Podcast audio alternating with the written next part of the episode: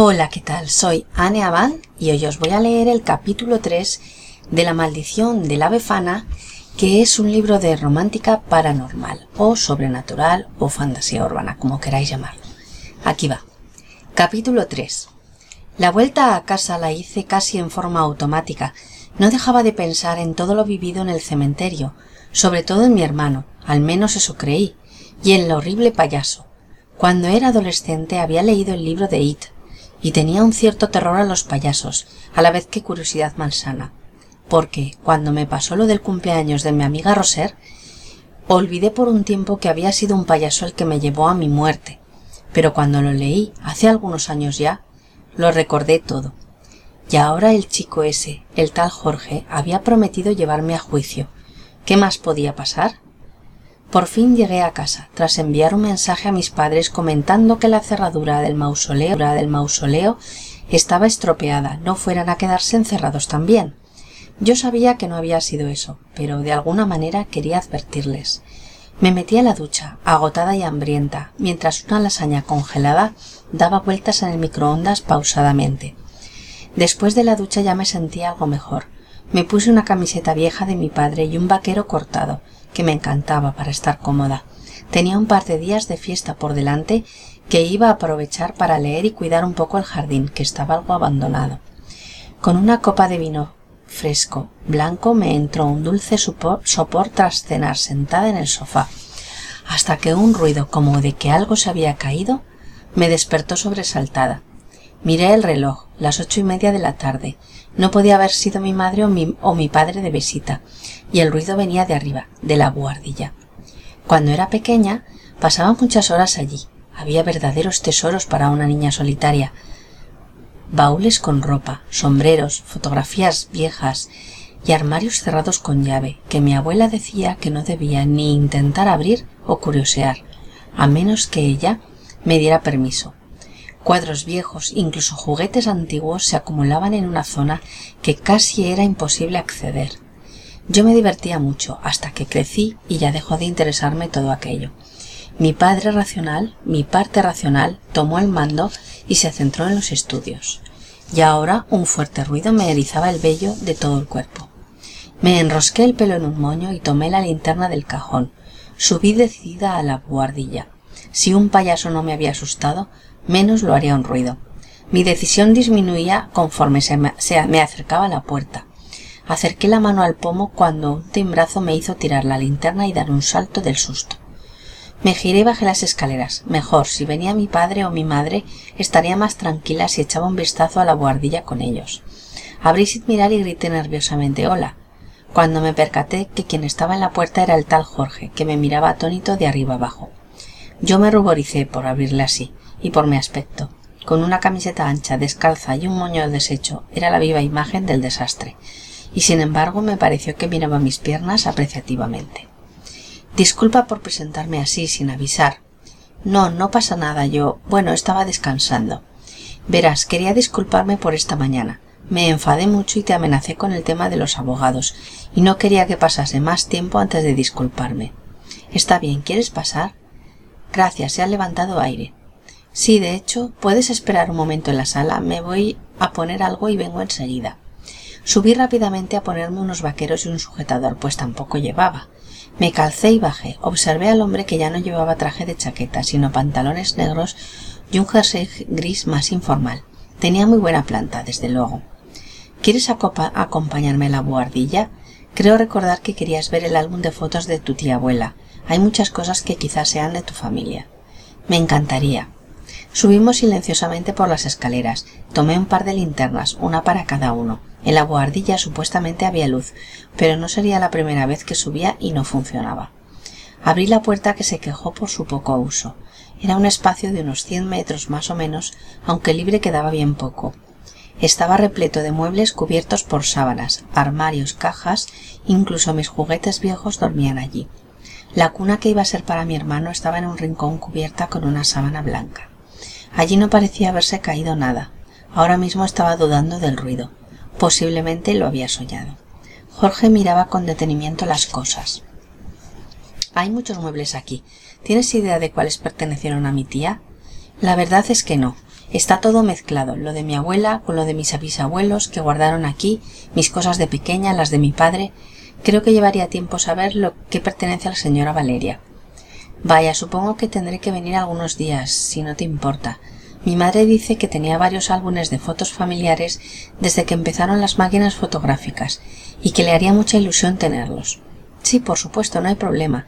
Si quieres empieza por ahí y yo voy mirando por este lado. Jorge comenzó a levantar sábanas y a mirar armarios. Yo mientras tanto me dirigí hacia la esquina donde estaba la cuna y un par de armarios antiguos. Sin querer tropecé con ella y comenzó a balancearse. Luna, estás en grave peligro. Una forma malvada te acecha. Me volví para ver de dónde salía la voz. Una pequeña luz se escapaba por la cerradura de uno de los armarios. Este era uno de los que no se podían abrir. Jamás encontramos la llave y ahora una rendija con una tenue luz iluminaba el suelo. Acerqué la mano hacia el armario y lo abrí. Estaba lleno de vestidos de fiesta y sombreros posiblemente de cuando mi abuela era jovencita. Algo brilló en el suelo y me agaché para mirar. Un par de libros forrados de tela emitían un suave resplandor que se apagó cuando acerqué mi mano. Los tomé. Eran los libros de los rituales de mi abuela, pero sería mejor que Jorge no los viera o me tomaría por loca. Los metí rápidamente dentro de la cuna y cerré el armario. Yo ya sabía que me, acechaba el payaso, aunque todavía no sabía por qué. ¿Qué quería? ¿Has encontrado algo? Salté al escuchar su voz cerca de mí. No, solo viejos vestidos de mi abuela. ¿Y tú? Hay un viejo armario antiguo que puede ser prometedor y un escritorio, pero no puedo pasar porque hay demasiadas cosas delante. Tal vez pudiéramos mover algo. Sí, por supuesto, puedo llamar a mi padre o a algún amigo que nos eche una mano. Creo que no podríamos entre los dos. Se hace tarde.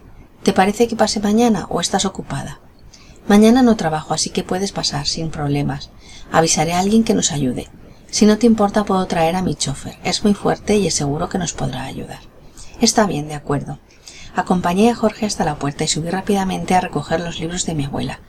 El armario estaba de nuevo cerrado, menos mal que los había sacado, y bajé al sofá de nuevo para ver qué había. Eran dos cuadernos forrados con una tela oscura, con dos números, uno y dos, así que probablemente comenzaría por el primero. Los dejé en la mesita, uno encima del otro, y fui a prepararme una infusión. Cuando volví de la cocina, el libro número dos estaba abierto por una página en concreto. Un escalofrío me recorrió.